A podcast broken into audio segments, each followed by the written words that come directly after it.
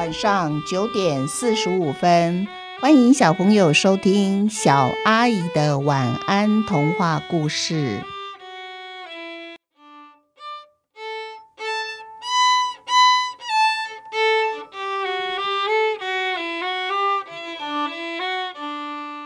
细汉的传奇三，有病毒。桌面上有一台微缩机器，还有两个面试官，负责把前来应征数位蚂蚁的蚂蚁呢，一只只送进机器里面。那微缩机器是什么呢？就是啊，可以把蚂蚁缩得更小的机器。上次呢，面试的蚂蚁经过微缩之后，还是没有办法进入电脑，所以啊，所以这一次他们准备了。高倍的微缩机器，希望能够挑选出三千只适合的蚂蚁。缩小后的蚂蚁呢，就会被送进电脑里面担任扫毒的工作。这是一项前所未有的大胆行为。其实啊，两个面试官心里仍然非常非常的忐忑。其中一个就说：“唉，我们把蚂蚁放进电脑。”不怕他们咬坏电脑里的电线吗？如果他们在主机板里迷路了，乱跑乱窜，到时候电脑一定挂了。这台电脑有挂不得的理由啊！到时候不是病毒把电脑搞坏了，反而是我们找来的蚂蚁闯下的不可弥补的大祸。到时候我们该怎么让孩子的父母交代呢？何况……蚂蚁到底有没有扫除病毒的能耐呀？这还是个未知数呢。不然你还有更好的办法吗？病毒啊，越来越厉害了。他们透过自我的改良还有升级，我们写的防毒软体根本就来不及应变病毒不断自我升级和分裂的能力。之前呢，我说培养细菌。以毒攻毒，可是你跟我说啊，怕细菌跟病毒呢狼狈为奸，把电脑都瘫痪了，到时候事情更严重。所以这次我们应征的数位蚂蚁，通过我们的微缩机器缩小之后，蚂蚁的牙齿小到根本就看不见。你觉得这样的牙齿还有作用吗？这样的牙齿。破坏力能有多大呢？哈啊！如果牙齿小到没有作用，他们怎么咬断电线，又如何对付病毒啊？我们要的不是蚂蚁的蛮力，否则我想办法弄只缩小的狮子进到电脑，一口气吃光所有病毒，不是更简单？我们需要的是蚂蚁的寻艺和束手的能力。只要其中一只发现病毒，他们有办法在最短时间内召集所有的数位蚂蚁，以以海战术将病毒一举歼灭。这一天啊，他们总共录取了三千只蚂蚁当数位蚂蚁，唯一一只不必经过微缩机器的，就是细汉的。唉。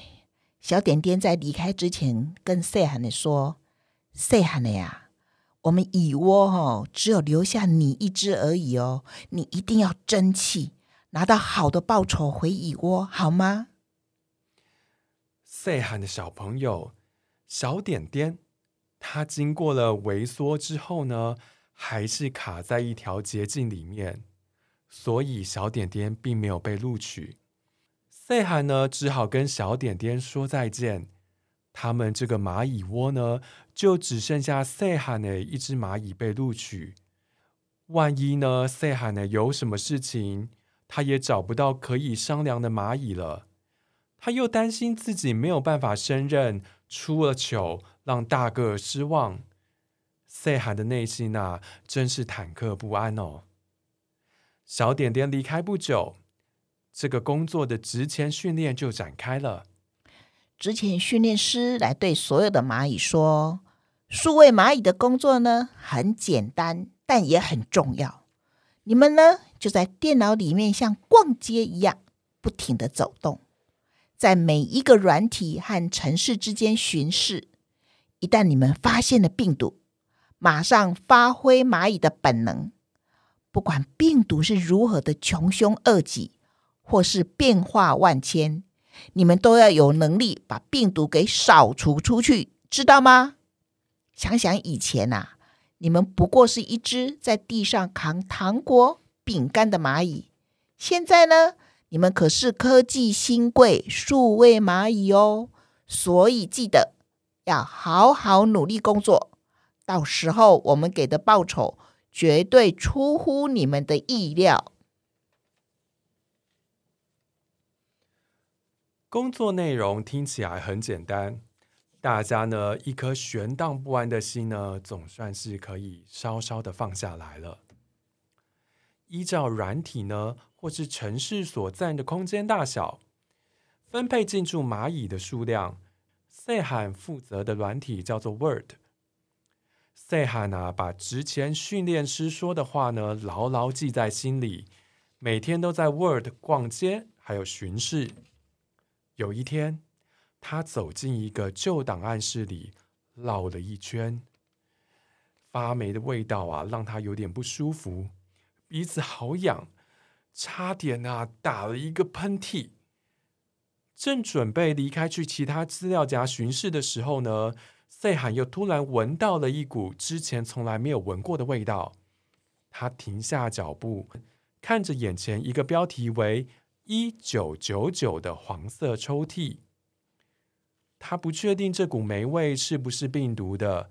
打从进到电脑，赛罕还不曾见过任何一只病毒。事实上，这股味道的确是病毒的。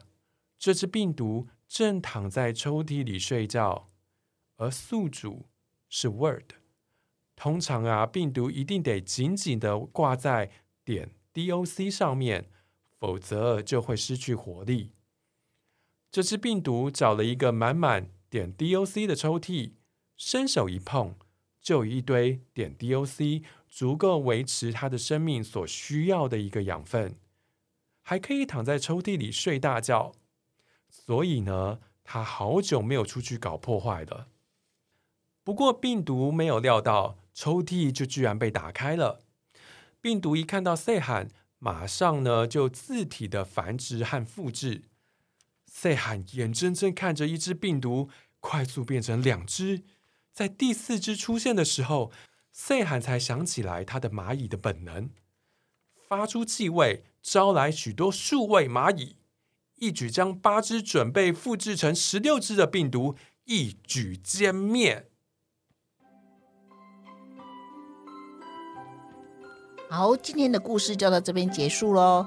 小朋友，不知道小朋友的爸爸妈妈有没有人是科技新贵呀、没想到蚂蚁也有被称为科技新贵的一天哦。那如果是科技新贵，到底在公司里面做的是什么工作呢？爸爸妈妈可以稍微简单的跟小朋友们解释一下，这样可能对于小朋友在听这个故事的时候，更能够理解一下到底里面讲到有关于一点点数位的东西到底在讲什么东西哦。那好，今天的故事到这边结束喽。那我们继续来看看到底。赛罕在这电脑里面，它还会发生什么危险，或者是什么新奇，或者是什么让他觉得嗯有点难过或一点开心的事哦。好，我们继续往下听下去。今天的故事就到这里结束了。祝小朋友有一个甜蜜的梦，晚安。